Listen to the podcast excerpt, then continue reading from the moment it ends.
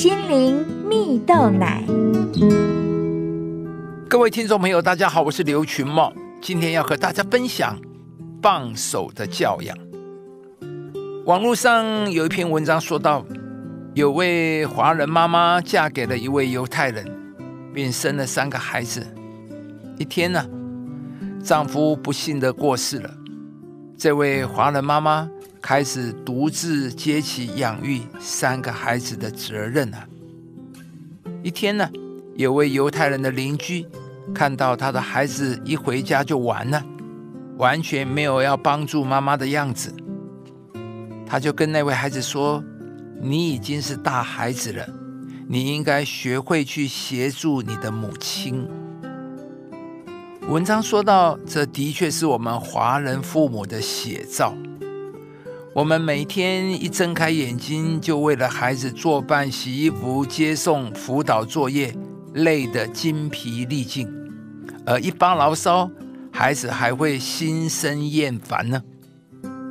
文章说到，我们希望孩子成才，却又过度的保护他们，使得孩子变得无能、无法自立。过分的溺爱，带来孩子的无情。过多的干涉，让孩子多了很多无奈；过多的指责，让孩子变得不知所措，找不到前进的方向。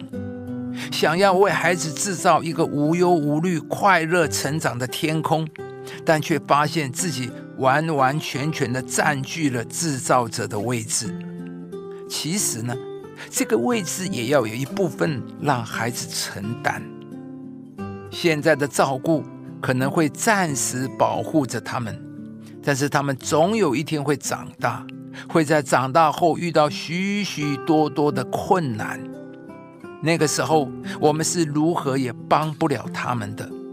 因此，如果他们总有一天要承担这一切，我们为何不像犹太的母亲一样，放开手，让孩子自己去开辟属于他们自己的天空呢？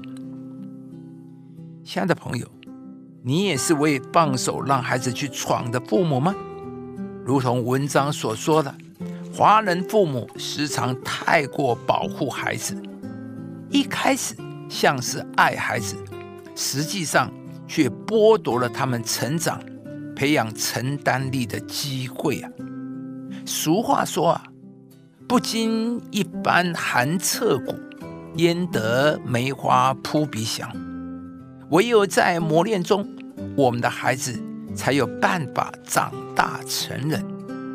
在圣经上有一段话说：“你们若在百般试炼中，都要以为大喜乐，因为知道你们的信心经过试验，就生忍耐。但忍耐也当成功，使你们成全完备，毫无缺欠。”原来呀。能够喜乐的原因是看见我们的孩子在百般的试炼中可以生出忍耐，使他们成长茁壮。亲爱的朋友，放开手，让孩子自己去开辟属于他们自己的天空吧。就像吃药，当我们知道受苦的价值跟意义，再苦都愿意，因为身体能够好啊，我们就愿意了。期待一帆风顺是人之常情，但是啊，在安逸的生活中是孕育不出伟大的生命呢。